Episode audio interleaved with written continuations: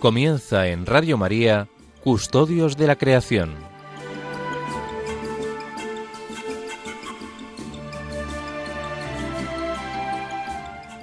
Un programa dirigido por Esther Lence.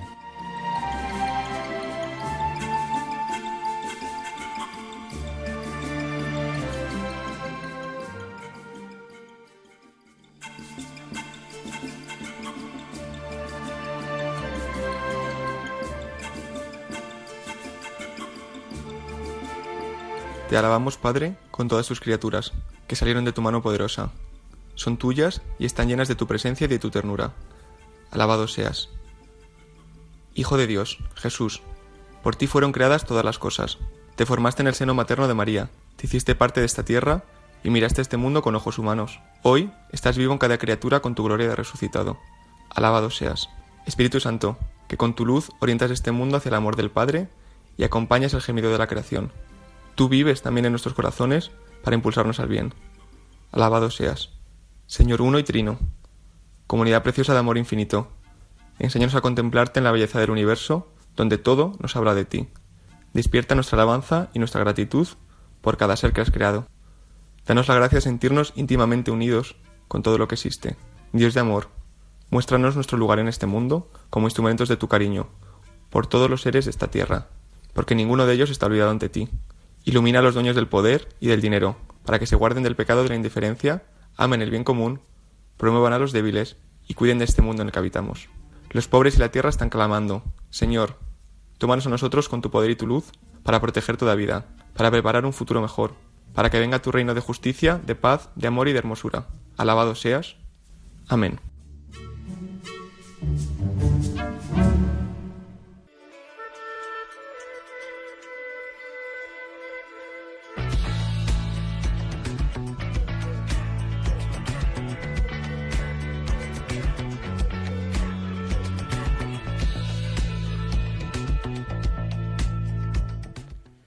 Muy buenas tardes a todos, son las 5 las 4 en Canarias, soy Esther Lence y están escuchando Custodios de la Creación.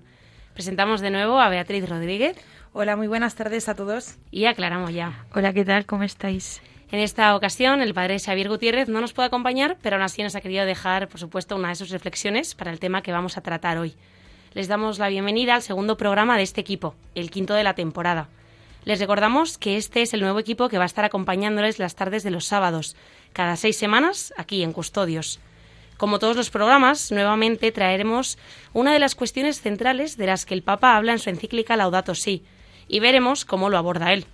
Posteriormente vamos a entrar en la parte de la academia a través de la entrevista con un experto y a continuación el pilar de la juventud vendrá con el testimonio de un joven que tenga una iniciativa comprometida por el cambio de ese reto. Finalmente, como adelantaba, reflexionaremos juntos sobre todo ello. El desafío para el medio ambiente en el que ponemos la mirada hoy es el de la cultura del descarte. Vamos a dedicar este programa a preguntarnos por nuestro modo de vivir con relación al uso y al desperdicio. Para comprenderlo, Bea ha hablado con Ángel Barahona, filósofo, teólogo y educador y actual director del Departamento de Formación Humanística de la Universidad Francisco de Vitoria. Conoceremos la labor de los jóvenes por este reto con la experiencia de un mercadillo de intercambio de ropa que nos trae Clara Moyá. De nuevo contaremos también con la participación de Antonio Garrido, coordinador para España del movimiento Laudato Si, quien nos informará de los próximos eventos en agenda. Y finalmente, como ya comentaba anteriormente, el padre Xavi nos acompañará con una reflexión sobre esta cultura que se ha instaurado en nuestras vidas. Si descartamos todo, ¿qué es lo que nos llena? Con este programa por delante, recordarles que están escuchando Custodios de la Creación en Radio María, con Esther Lence, Beatriz Rodríguez, Clara Moyá y el padre Xavier Gutiérrez. Empezamos.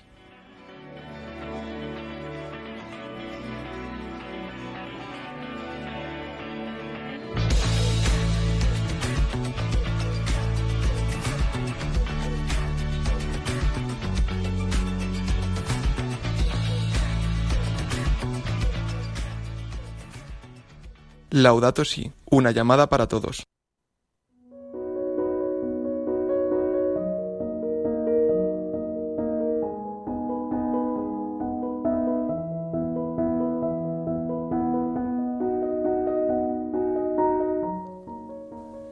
En el programa anterior trajimos el desafío de la cuestión del agua. Como comentamos, uno de los grandes problemas en relación con este recurso era precisamente el malgasto que se hace del mismo.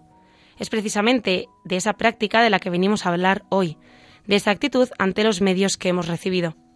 A lo largo de toda la encíclica, el Papa Francisco deja muy claro que el contenido de la misma es una llamada a la acción en la vida de cada uno, una conversión ecológica. Precisamente la cultura del descarte puede ser reconocida como una de las más necesarias transformaciones. Esta es la relevancia del tema que, de nuevo, el Papa lo trae a su primer capítulo, al que titula Lo que le está pasando a nuestra casa. Allí habla de la contaminación, específicamente de la basura y de la cultura del descarte. Lo primero que trae el Papa Francisco es la generación de residuos. Como indica textualmente, se producen cientos de millones de toneladas de residuos por año, muchos de ellos no biodegradables, siendo estos residuos domiciliarios y comerciales, residuos de demolición, residuos clínicos, electrónicos e industriales, y residuos altamente tóxicos y radioactivos. Estos materiales, como saben, queridos oyentes, inundan muchos lugares del planeta, que realmente están llamados a ser fuente de disfrute, produciendo una contaminación extremadamente perjudicial, tanto para el medio ambiente como para el ser humano. El descarte que produce estos efectos también perjudica a los más vulnerables, claro, que quedan privados de aquello que en otros lugares se desperdicia. Para mostrarlo, el Papa pone el ejemplo del papel, un buen ejemplo, porque la mayor parte del cual se desperdicia y no se recicla. Esto me está recordando mucho, Esther, a aquella que se ve en el primer curso de animadores Laudato ¿no? Que en el primer paso no es reciclar, como solemos pensar, sino más bien reutilizar. Sí, efectivamente, vea. El primer paso es reutilizar, al menos a título individual. En casa esto es muy fácil. Y me parece de hecho precioso que, como recoge la encíclica, la naturaleza es experta en esto, en reutilizar. Para comprenderlo mejor, el Papa de hecho lo trae y lo explica así.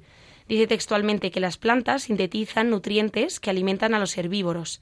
Estos, a su vez, alimentan a los seres carnívoros, que proporcionan importantes cantidades de residuos orgánicos, los cuales dan lugar a una nueva generación de vegetales.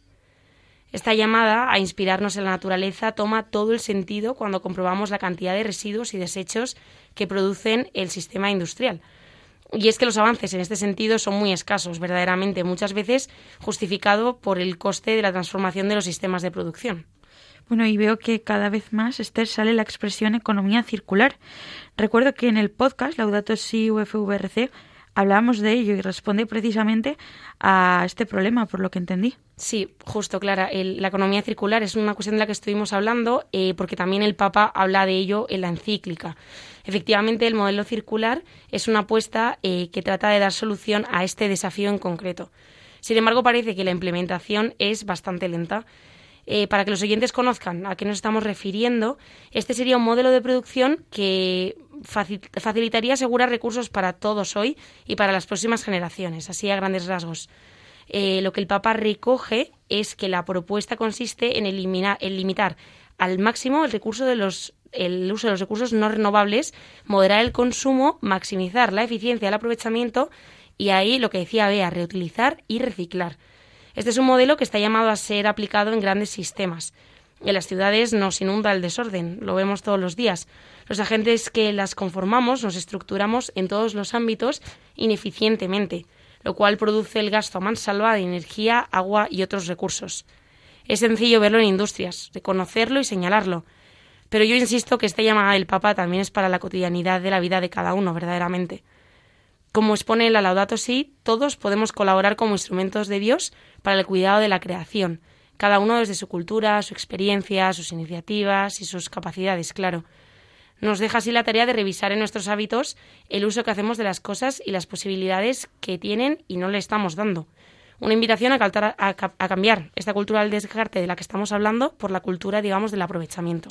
Bueno, luego lo hablaremos, pero también es una actitud que no se aplica únicamente a los medios de, a los medios simplemente de la naturaleza. Como afectados en esta cultura del descarte, no nos podemos olvidar de los más pobres. Sí, completamente de acuerdo contigo, Bea.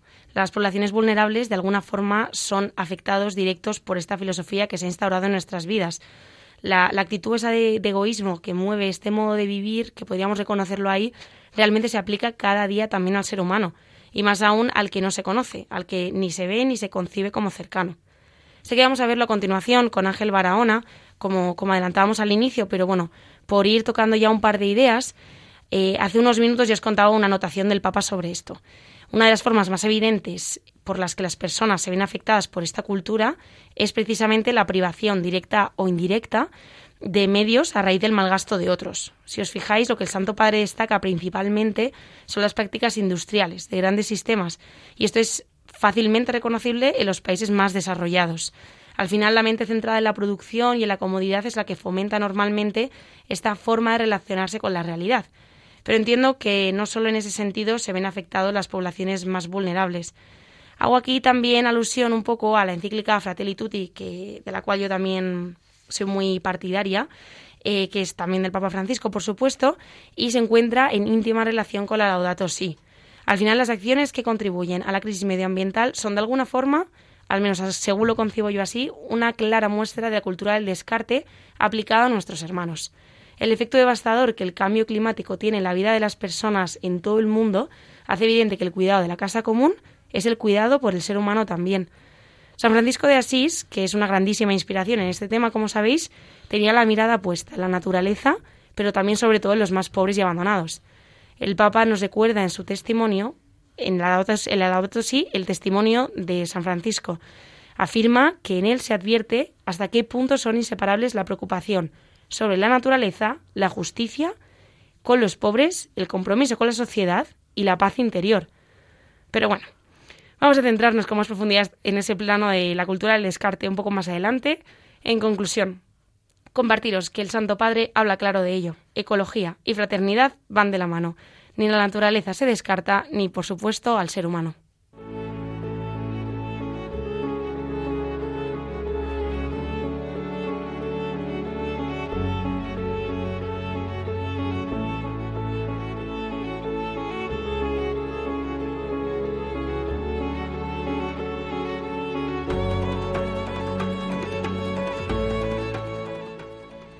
El Papa hace una llamada a una solidaridad universal nueva. Como acá estábamos hablando ahora mismo, la cultura del descarte no viene colaborando en ello, precisamente. Nuestra compañera Bea ha analizado con el filósofo, teólogo y educador Ángel Barahona esta actitud tan instaurada. Cuéntanos, Bea. Bueno, pues buenas tardes a todos. En general, la cultura del descarte centra la búsqueda del confort en general, el placer inmediato potenciado por la publicidad y la industria de la obsolescencia programada al modo de vida del que hablamos hoy. Se trata, pues, de cultivar una ideología que conduce, además, a separar a los seres humanos en categorías, como adelantaba bien mi compañera Esther, de tal modo que quienes, no cumplan los requisitos impuestos en esta cultura estándar son sistemáticamente descartados, situados en el ámbito de la marginalidad. Se incluyen, entre otros, los descartes a los pobres, a los frágiles y vulnerables, los ancianos, los jóvenes y niños y, por supuesto, a los seres humanos concebidos pero no nacidos. El Santo Padre apunta de esta forma que esta cultura del descarte se ha vuelto hegemónica en nuestro mundo, porque vulnera la dignidad, sublime de toda persona humana.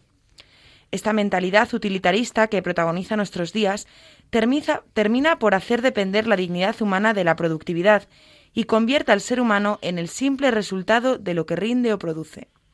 La cultura del descarte es, por tanto, una de las graves consecuencias de la sociedad del rendimiento del que tanto se habla en nuestros días. Veamos un poco cómo este modo de vida afecta al yo como individuo y su modo de relacionarse con otros seres humanos, así como al medio ambiente y el cual sufre las grandes consecuencias de este mundo de rendimiento. Para ello traemos hoy a Ángel Barahona, licenciado en Ciencias de la Educación, Teología y Filosofía y doctor en esta última disciplina, y además el director del Departamento de Humanidades de la Universidad Francisco de Vitoria. Ángel, cuéntanos un poco en qué consiste esta sociedad de rendimiento que ya se ha mencionado que se relaciona estrechamente con la cultura del descarte. Bueno, el tema de la sociedad del rendimiento es un concepto que puso en, boga eh, Byung-Chul Han, un filósofo coreano que está teniendo mucho reconocimiento social. Su obra es inmensa, habla de todos los temas y en uno de ellos, el de la sociedad del cansancio, habla de esto, ¿no? de que vivimos una sociedad que nos autoexplotamos, que la explotación ya no es marxista en el sentido del rico al pobre o del capitalista al obrero, sino que por el miedo que tenemos al otro eh, estamos en permanente competencia, exigiéndonos dar lo, más que podemos de nosotros mismos, produciendo, siempre produciendo, em, evaluando, em, em, siempre autoexigiéndonos de, de, una forma cansina y terrible. Y eso es lo que lleva a la sociedad al cansancio. Pero ¿qué, qué implica esto? ¿no? Implica que en esta necesidad de mm, autoexplotarnos, de exigirnos un rendimiento permanente, perdemos la esencia de lo humano, que es la relación, la vida comunitaria, la preocupación por el otro. Y el otro, en lugar de esto, se nos vuelve hostil, estamos encerrados en el individualismo más atroz, en la sospecha de que el otro es un obstáculo en nuestro, en nuestro progreso profesional, en nuestra vida social, etc. Y nos vamos distanciando. Todo, todo lo que viene de fuera es enemigo, todo lo que amenaza mi individualidad es, es obstáculo y al final mm, ese miedo se vuelve paranoico. Entonces por eso hay un miedo al, pobre, miedo al emigrante, miedo a, a, perder mi estándar de vida, miedo a perder mis mm, privilegios, etc. Y la consecuencia es que nos vamos refugiando dentro de nosotros mismos, convirtiéndonos más en individuos que en comunidad, aunque tengamos momentos espasmódicos de comunidad, de solidaridad eh, y de nacionalidad, mm, como fórmulas de identidad para rellenar nuestro vacío y nuestra soledad, pero son espasmos. Luego a la hora de la verdad vivimos encerrados bajo llave, con miedo a todo y pensando simplemente que lo que tenemos que hacer es defender nuestra burbuja de todos los demás. Bueno, y entiendo un poco que por lo que dice Ángel, existen consecuencias políticas de amplio alcance de este mundo del rendimiento. Em, claro, em, en el fondo lo que pide el individuo es siempre más Estado, más protección, más leyes, más seguridad, em, sistemas, digamos, de arropamiento, ¿no? Eh, que cubran aquellas necesidades vitales que yo creo que tengo. Y como pensamos que nuestras necesidades vitales son de salud, de bienestar, de no sufrir, eh, de, protección del medio ambiente porque nos garantiza ese bienestar que creemos que está en relación con la naturaleza. Todas estas cosas van em, generando nuevas ideologías, nuevas formas de entender el mundo que se vuelven obsesivas y, a ser ideológicas se vuelven neuróticas, ¿no? ya no es una cuestión de relación mm, con la naturaleza en tanto en cuanto yo percibo su belleza o de libertad o de mm, un oikos, una economía sostenible en tanto en cuanto, atención que la palabra sostenible no la quiero utilizar todavía porque es muy, muy peligrosa, ¿no? Pero de, una, mm, un equilibrio, mejor dicho, una armonía en las relaciones humanas y en las relaciones con las cosas, todo eso se, se pervierte. El, efecto perverso de, de, esta forma de entender la vida humana nos lleva a que em, queremos que la política nos garantice estos, mm, que nos asegure contra estos miedos, ¿no?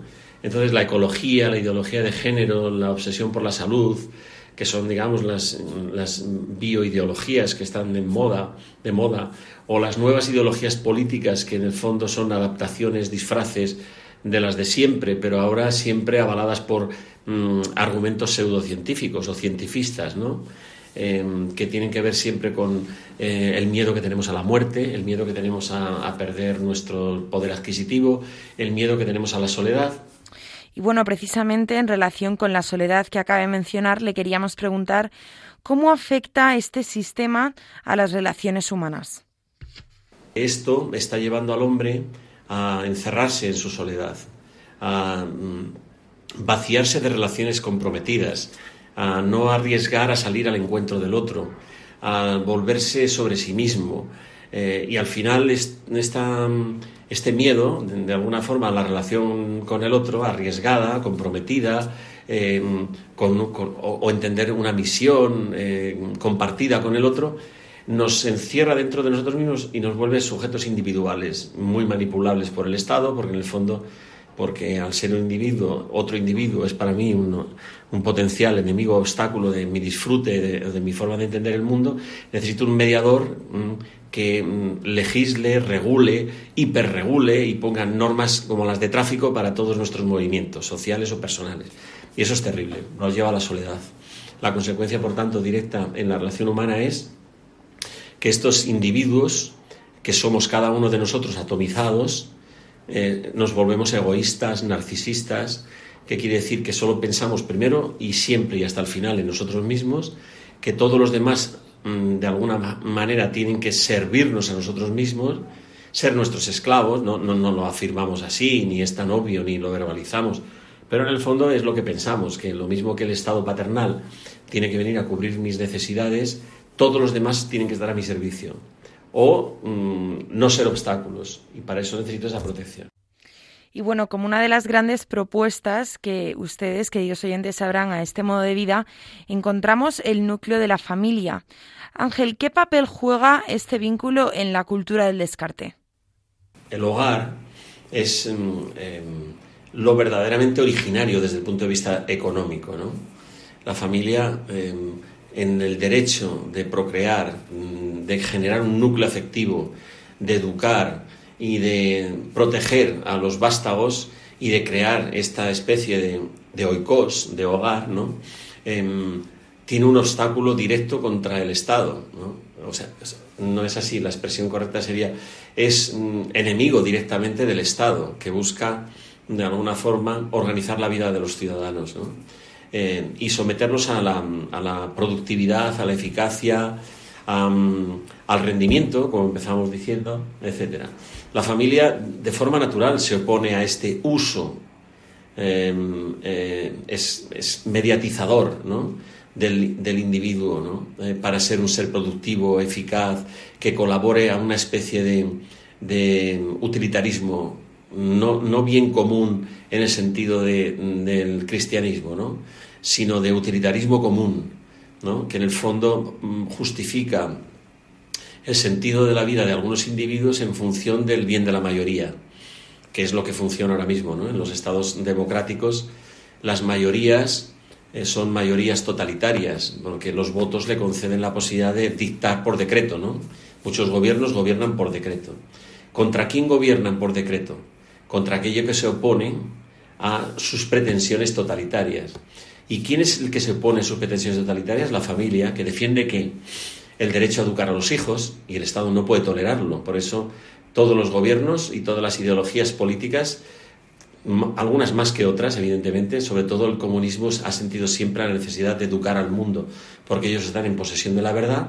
Y claro, educar al mundo es contraponerse a que el padre o la madre sean educadores de sus hijos. Bueno, y además, eh, aparte de todo lo que ha dicho, nuestra casa común está siendo objeto de la misma lógica del desecho. ¿Cuál es el papel en este sentido que tenemos que tener hacia el cuidado de nuestra tierra? Esta fórmula que nosotros mm, em, hemos mm, protagonizado de autodivinizarnos nos ha llevado a vivir siempre esperando la solución de los problemas de nosotros mismos. Hemos perdido la esperanza, la esperanza de que la cosa tenga un sentido y hemos agotado el sentido a los sentidos, los sentimientos, las, las, cosas perentorias que, en las que depositamos todo nuestro em, eh, ser, nuestro vivir, nuestra, nuestra... Cuando pierdes la esperanza, em, empiezas a vivir a la defensiva, porque lo que descubres es que tu vida es un segmento y que todo aquel que venga a hacerte perder el tiempo, a quitarte tu protagonismo, a robarte algo de tu territorio en espacio, digamos, afectivo, emocional o profesional o lo que sea. Y al final esta idea em, nos vuelve a, a, todos, unos contra otros de alguna forma, y convierte el mundo en algo hostil. Entonces, ¿qué tenemos que hacer? Anunciar el Evangelio. ¿Qué quiere decir?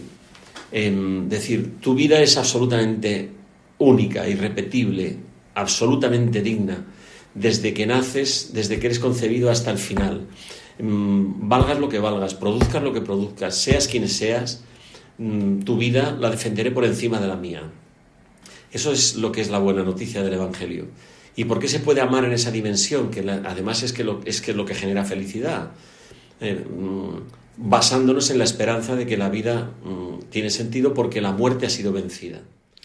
Bueno, pues muchísimas gracias, Ángel, por su intervención. Nos quedamos sobre todo con la puerta abierta a la reflexión sobre el concepto que ha dicho del ser humano como fuente de producción y el aislamiento que estamos sufriendo como individuos en el contexto de la cultura del descarte, nuestro tema de hoy.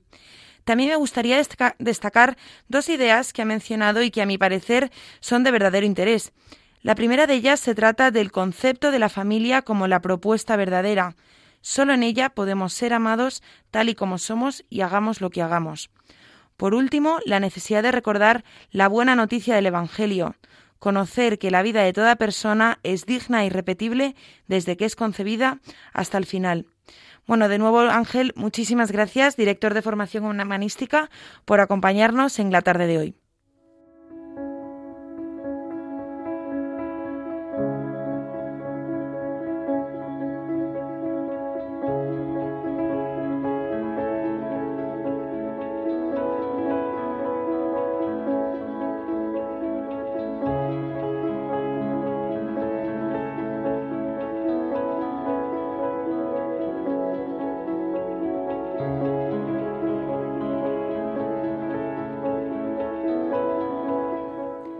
Acabamos de escuchar a Ángel Barahona hablando de, un análisis ¿no? antropológico de, lo que nos ha llevado a la cultura del descarte. Y bueno, es que esta, esta cultura es sin duda alguna una materia de revisión que hacer en profundidad. Yo me di cuenta de esto. Intentar detectar dónde se está aplicando, tanto en los grandes sistemas como en nuestras vidas, y tomar acción frente a ello dentro de nuestras posibilidades. Podemos reconocerla en cuestiones como el agua, el tema que tratábamos en el programa anterior, los alimentos, la energía y, por supuesto, también hay un ámbito muy reconocible en la cotidianidad en relación con ello, que es básicamente la ropa. La industria de la moda es la, la segunda más contaminante del mundo y por ello son muchas las personas que se han puesto manos a la obra para revertir ese dato. Desde grandes plataformas hasta acciones individuales de personas que conocemos en nuestro día a día. Hoy traemos la experiencia de una de ellas, es Enar Bachiller, una joven periodista eh, universitaria que forma parte del equipo al que pertenecemos, Bea, Clara, el padre Xavi y yo, Laudato Si, UFV-RC. Desde el Comité de Acciones de Voluntariado, ENAR consideró eh, a la Universidad Francisco Vitoria como un buen espacio para traer la conciencia a la comunidad universitaria sobre el uso responsable de la ropa. Clara ha estado con ella. Cuéntanos mejor cómo fue la iniciativa. Bueno, pues lo primero de todo eh, hay que destacar que, esta iniciativa no responde exactamente al tema que tratamos en el programa de hoy, a la cultura del descarte, de cómo eh, en la sociedad descartamos aquello que aparentemente no nos parece útil. Como comentabas al principio, Esther, el Papa Francisco habla en esta encíclica del peligro y las consecuencias de este descarte, pero ¿cómo podemos evitarlo? Pues hoy os traigo la iniciativa de Enar Bachiller, alumna de medicina en la UFV. Enar pertenece a este seminario, como bien has explicado, Laudato Si, y uno de los objetivos que tiene es encontrar propuestas e iniciativas que respondan a esta encíclica. Su idea fue la de crear un mercadillo solidario en la universidad. En una comida, pensando un poco eh, qué es lo que podíamos hacer este año en la universidad, qué acciones o qué voluntariados podríamos hacer, y además aprovechando que era inicio de curso y que muchas de nosotras habíamos tenido que hacer mudanzas ya que somos de fuera, entonces como que nos hicimos conscientes de la cantidad de ropa y de cosas que tenemos en nuestras casas y nuestros armarios y que no utilizamos. Entonces pues como que de ahí eh, nace esta idea de, de hacer un mercadillo y nos pareció como un planazo además hacerlo en nuestra universidad porque bueno pues gracias a Dios pues eh, somos unos privilegiados eh, bueno pues que hasta tenemos ropa que, que nos sobra. Entonces bueno pues queríamos aprovechar eso. Pero este mercadillo es muy distinto al que solemos ver. Esta idea consiste en la creación de un mercadillo de intercambio, es decir, tú llevas las prendas de ropa que no utilizas y en la medida que tú lleves puedes llevarte también otras prendas ahí expuestas. De esta forma no se tira la ropa que no utilizas, sino que se le da un segundo uso, y así no se descarta nada, aunque ya haya sido usado. Aunque el equipo contaba con muchas dudas y miedos, la iniciativa no defraudó en absoluto. Pues la verdad es que el mercadillo fue un verdadero éxito sea, al principio como que siempre está, ¿no? Siempre está ese miedo. Bueno, pues nosotras teníamos pues esas dudas y ese miedo de que de que pues esta idea pues que no les gustara a la gente, que no se animaran o que también teníamos esa cosa de que igual la gente decía, bueno, mira, yo mm, traigo dono y trae, nos trae ropa que está también fenomenal.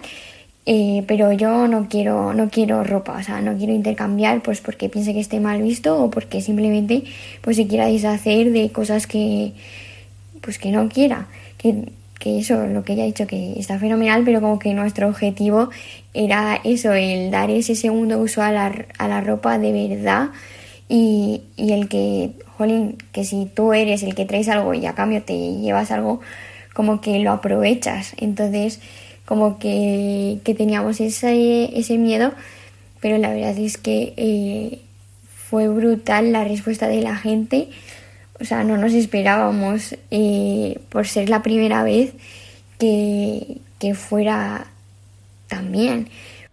En su equipo contaron con voluntarios que hicieron turnos durante tres horas para ayudar y organizar el mercadillo en la universidad. También consiguieron equipos y herramientas de desinfección para todas las prendas. Durante una semana, el equipo estuvo recogiendo toda la ropa que la gente iba entregando y una semana después toda esa ropa ya estaba expuesta en el campus de la universidad y allí podían acudir todas esas personas que habían llevado sus prendas y así poder llevarse otras. Aunque alguna prenda se quedó sin ese intercambio, cuando acabó el mercadillo se llevó a un centro de recogida de ropa para que también se le diera un segundo uso. Conseguimos recaudar 230 eh, prendas y bueno, intercambiamos 110 de esas 230 y luego pues acabamos donando 120 prendas, o sea que fenomenal para ser la primera vez. Vamos, más que satisfechos. Y, pero bueno, o sea, sin duda eh, lo, que, lo que más, más nos sorprendió era eh, cuando estábamos ahí puestas en el mercadillo y la gente pasaba y, y se asombraba y lo miraba y lo veía eh, como el que se parara y nos preguntara y cada vez que le contábamos la idea de pues es que estamos aquí organizando este mercadillo con este fin tal como que la gente decía como Buah, es muy buena idea o sea como que les encantaba esta iniciativa ha puesto en evidencia que es posible dar un segundo uso a las cosas, en este caso a la ropa. También iniciativas así invitan a seguir pensando y creando, ¿no? ENAR cree que esta actividad y otras muchas relacionadas con esta Laudato Si nos invitan a transformar el mundo y a ponerse en marcha. La verdad es que eh, necesitamos más en este mundo pues ser el tipo de gente eh, pues que se pone en marcha y que y que no espera, o sea, que no espera que pase algo, sino que se pone en marcha y que intenta hacer que ese algo pues sea realidad, ¿no? Entonces, bueno, eh, yo creo que es súper importante este tipo de iniciativas, pues sobre todo pues para hacernos conscientes y, eso, el intentar entre todos pues, pues ser un poco mejor, ¿no? Eh, entonces, bueno, eh, nuestros objetivos justo en esta actividad eran básicamente pues eso, el, el que la gente se haga consciente pues de la cantidad de cosas que tenemos eh, y, eso, el, del saber desprendernos de, ellas, eh, de las que no usamos, de que no necesitamos tanto, de pues eso, el evitar el acumular por acumular, eh, el que, y bueno, eso, pues el buscar un segundo uso de la ropa, el que no todo tenga que ser nuevo.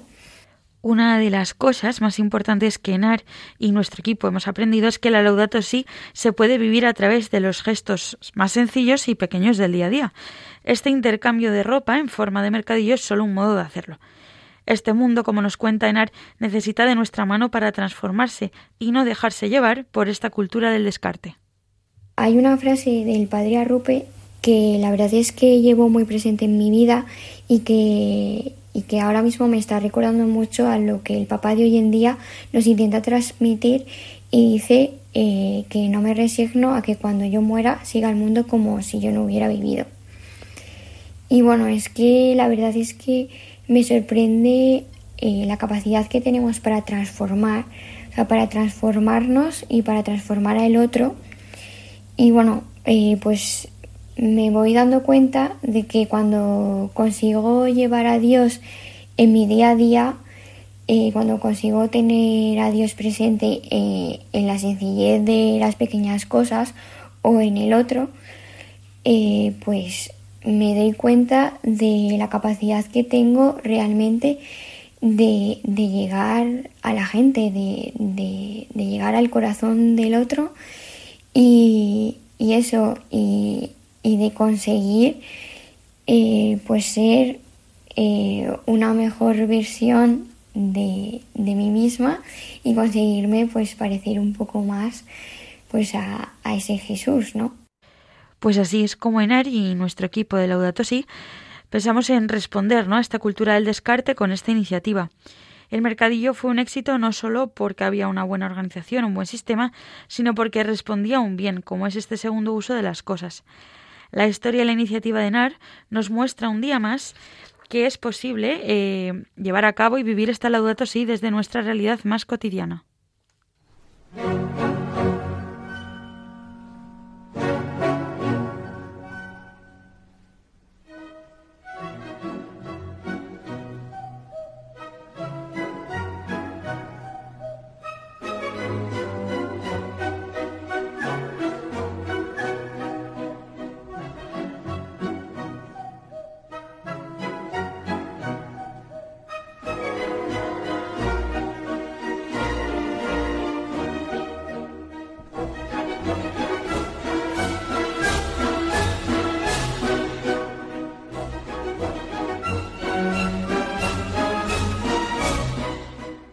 Este era el testimonio de Enar Bachiller, nuestra compañera de medicina del equipo Laudato Si UFVRC, narrando la experiencia del mercadillo de intercambio de ropa en la Universidad Francisco de Vitoria. Estamos hablando hoy sobre la cultura del descarte en Custodios de la Creación, aquí en Radio María, de la mano de Beatriz Rodríguez, de Clara Moya, del padre Xavier Gutiérrez y quien les habla, Esther Lence. Ahora quiero dejarles escuchando, queridos oyentes, unas palabras que nos recuerdan que la existencia de Radio María depende de sus donativos. Si queremos que siga adelante para continuar escuchando programas como este, necesitamos la ayuda de todos. Vamos a escuchar este mensaje. Todos recordamos esa escena evangélica en que Jesús, al ver a aquella viuda que ofreció unas pequeñas monedas al templo, comentó a sus discípulos, En verdad os digo, que esta viuda pobre ha echado más que nadie, porque los demás han echado de lo que les sobra, pero esta que pasa necesidad ha echado todo lo que tenía para vivir. Una reflexión que vale para todas las dimensiones de nuestra vida. ¿Nos ofrecemos por completo a Dios y a los hermanos o solo les damos las sobras de nuestro tiempo, bienes, cualidades? El propio Hijo de Dios se nos ha entregado por completo al compartir nuestra vida desde el pesebre a la cruz. También María y José pusieron sus vidas al servicio incondicional de Jesús. ¿Y nosotros? ¿Qué estamos dispuestos a hacer este año para prepararnos al nacimiento de Cristo? En Radio María queremos poner nuestros trabajos, voces, ondas, para prolongar la voz de los ángeles que anunciaron el nacimiento del Salvador. ¿Podremos contar con tu ayuda en forma de oración, sacrificio, voluntariado o donativos? Así lo hacéis tantos bienhechores y voluntarios a los que un año más os agradecemos haber dado lo mejor de vosotros mismos, como la viuda del Evangelio. Si tú también quieres colaborar, puedes informarte llamando al 91 822 8010 o entrando en nuestra página web radiomaria.es. Santo y feliz tiempo de Adviento con José y María la espera de Jesús.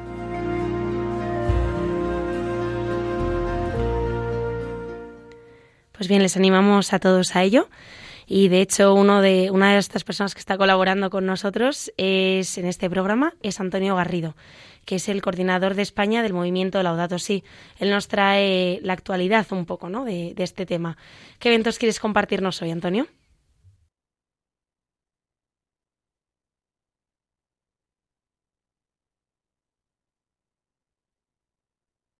Bueno, me gustaría partir de una convicción que tengo, que no, no es una convicción muy original, sinceramente.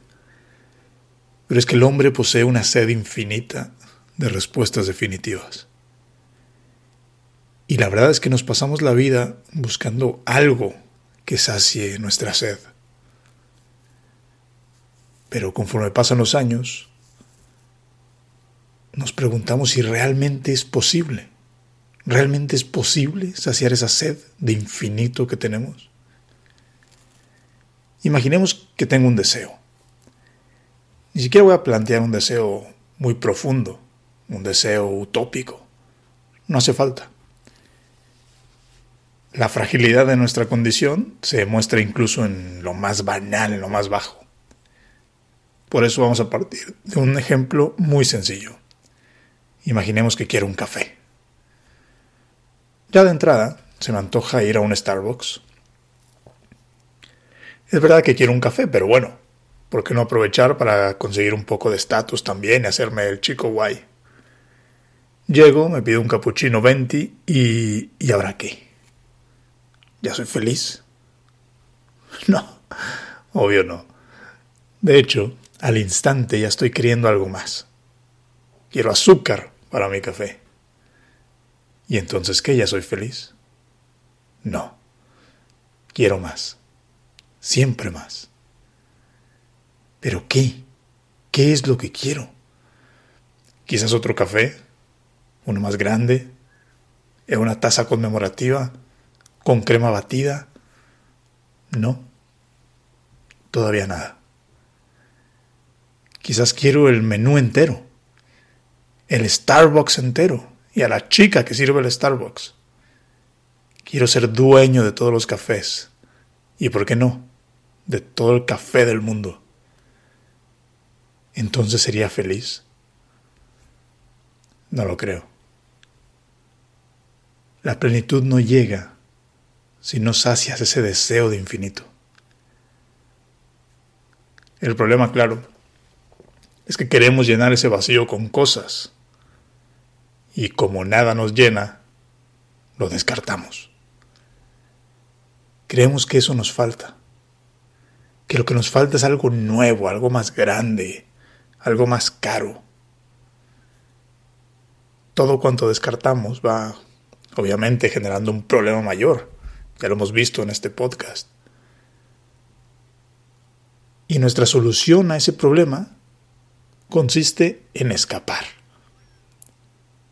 Parece que estamos caminando hacia una distopia al estilo Wally, una película de Pixar. Planetas de basura, confiados a la tecnología, a la inteligencia artificial, mientras nosotros vivimos en un espacio de inconsciencia, donde todas nuestras necesidades parecen cubiertas. Hombres y mujeres que viven en lo superficial. Pero nuestro espíritu, obviamente, se revela. Por eso tienen tanto éxito las filosofías orientales del desapego. Por eso cada vez más personas buscan el minimalismo, no solo como corriente estética, sino también como estilo de vida. Los minimalistas de Netflix, ese documental, el Essentialism de Greg McKeown y los cursos de Marie Kondo sobre cómo deshacer el exceso de cosas en tu vida. Son algunos ejemplos de este reclamo espiritual. Pero claro, eso es solo el inicio.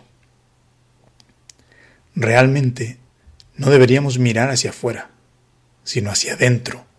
Ahí se encuentra la respuesta. Mientras no nos sintamos saciados, la cultura del descarte se nos presentará como la única opción viable. Lo que quiero decir es que ante un deseo de infinito, tenemos solo dos opciones. O un número infinito de cosas, lo cual es matemática y físicamente imposible, o encontramos algo, una cosa, que sea infinita. Gracias, Antonio Garrido, coordinador para España del movimiento Laudato Si. Pero de ese algo Todos invitados a quizás en otro programa. Y vamos a dejar ahora unos minutos de reflexión acompañados con un poco de música para traer a nuestras vidas lo que ya hemos compartido en este programa, como hacemos siempre. Escuchamos hoy, yo también, un billón de veces de Ivan Kraft.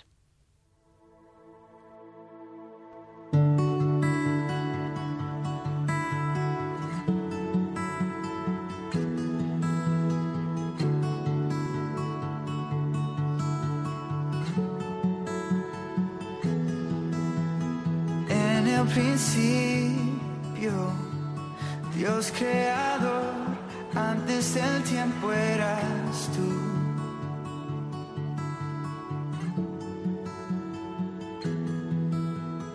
En las tinieblas tu voz se escuchó, con ella creaste la luz.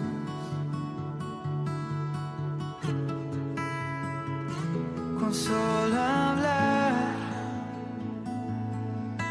creaste las galaxias con tu voz y tu aliento a los planetas forma Dios. Si los cielos te adoran, yo también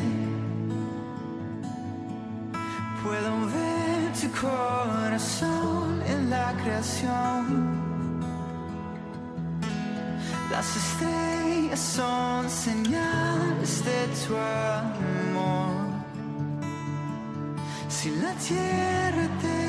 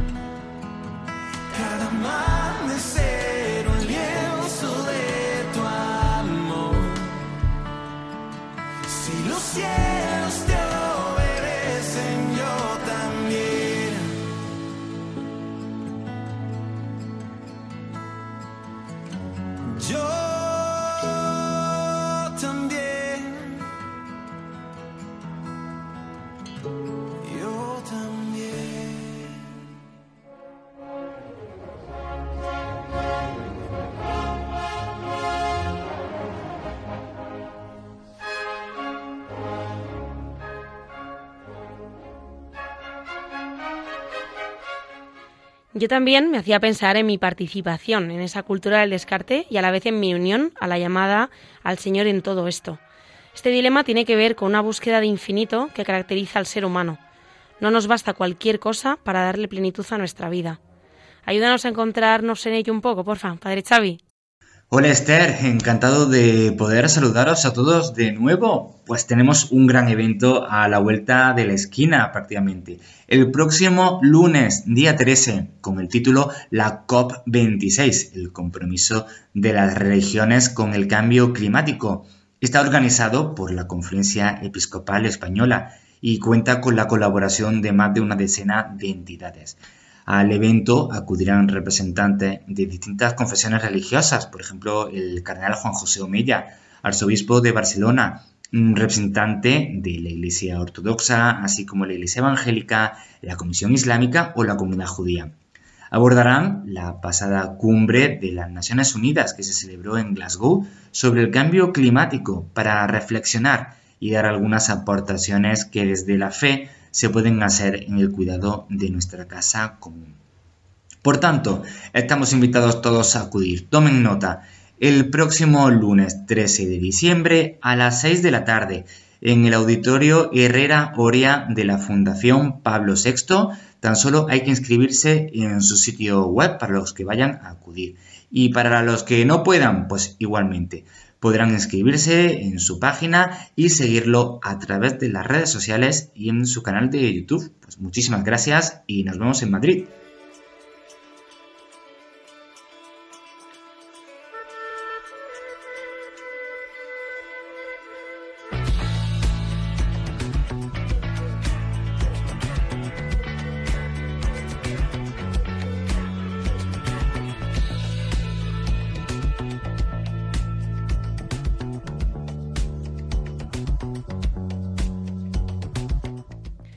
Bueno, comenzamos a cerrar el programa de hoy. Eh, como, como hicimos en el último programa, vamos a repetir un poco la dinámica. Quiero ideas en titulares. Vea y Clara, adelante, ¿con qué os quedáis? Bueno, yo me quedo con una frase que has dicho, Esther, tú, que me ha parecido clave para, para la cultura del descarte, que es una frase de la encíclica de Laudato Si, que pone hasta qué punto son inseparables la preocupación por la naturaleza, la justicia con los pobres, el compromiso con la sociedad y la paz interior. Muy buena frase de la vida de San Francisco. ¿Y Clara? Y yo me quedaría con una idea que ha comentado Barahona sobre la familia, ¿no? Que es que esta familia no se opone al descarte, sino que, que, o sea, no existe el descarte en la familia. Eres querido no por lo útil que eres, sino por, por lo que eres en sí. Muy bien, yo también en realidad me quedaba con un poco de Barahona y Enar. Eh, de Barahona esa idea como un poco de la- el, esperamos que los demás estén a mi servicio o al menos que no me sean un obstáculo versus, digamos, ¿no? Ese, esa frase que decía tan preciosa de que tu vida la defenderé por encima de la mía porque tiene sentido desde el inicio hasta el final. Y luego también me encantaba la idea que lanzaba Enar, ¿no? Sobre eh, necesitamos ser el, del tipo de gente que se pone en marcha, que no espera, sino que lo hace realidad. Que es al final a lo que queremos animarles a todos ustedes eh, y a nosotros mismos también, ¿no? Enf- para enfrentarnos a esta cultura del descarte. Entonces, bueno, con esto terminamos el programa de hoy. El tema que hemos estado abordando, como comentaba, era esta cultura que nos instaura de- del descarte, ¿no? del desecho. Beatriz Rodríguez ha traído, eh, hablando al humanista Ángel Barahona, sobre la raíz de esta actitud, consecuencia de cerrarnos en nosotros mismos y alejarnos del encuentro. Clara Moya nos ha compartido la experiencia de Narbachier, una joven promotora de una iniciativa para evitar esta cultura del descarte en la moda. Con Antonio Garrido, como siempre, hemos revisado la actualidad en la agenda de las dos próximas semanas y finalmente el padre Xavier Gutiérrez nos ha hablado de la cuestión desde un punto de vista más existencial, la relación de esa cultura del descarte con el espíritu insaciable del hombre, señalando a Dios como respuesta de ello. Muchas gracias a todos. Bea, hasta la próxima semana. Hasta la próxima semana, queridos oyentes. Y Clara, hasta la próxima semana. Hasta la próxima semana, gracias por todo. Muchas gracias también a ustedes, oyentes, por escucharnos. En el próximo programa, celebrado, celebrando la Navidad, el 25 de diciembre, el equipo de custodios de la creación de nuestra compañera Lorena del Rey hablará sobre la alimentación. Especialmente dará como unas pistas, unas buenas prácticas en relación con ello en el contexto de las fiestas. Hasta entonces recuerden que pueden contactar con nosotros a través del email custodios de la creación arroba, arroba radiomaria.es y también volver a escuchar e incluso pedir este programa en nuestra web radiomaria.es. Estimados oyentes, yo Esther Lence me despido junto a mi equipo y les dejamos en manos del padre Nacho Figueroa con el programa Éramos tan jóvenes. Por nuestra parte, esperamos que pasen una muy feliz Navidad y que tengan un buen comienzo de año. Hasta la próxima semana.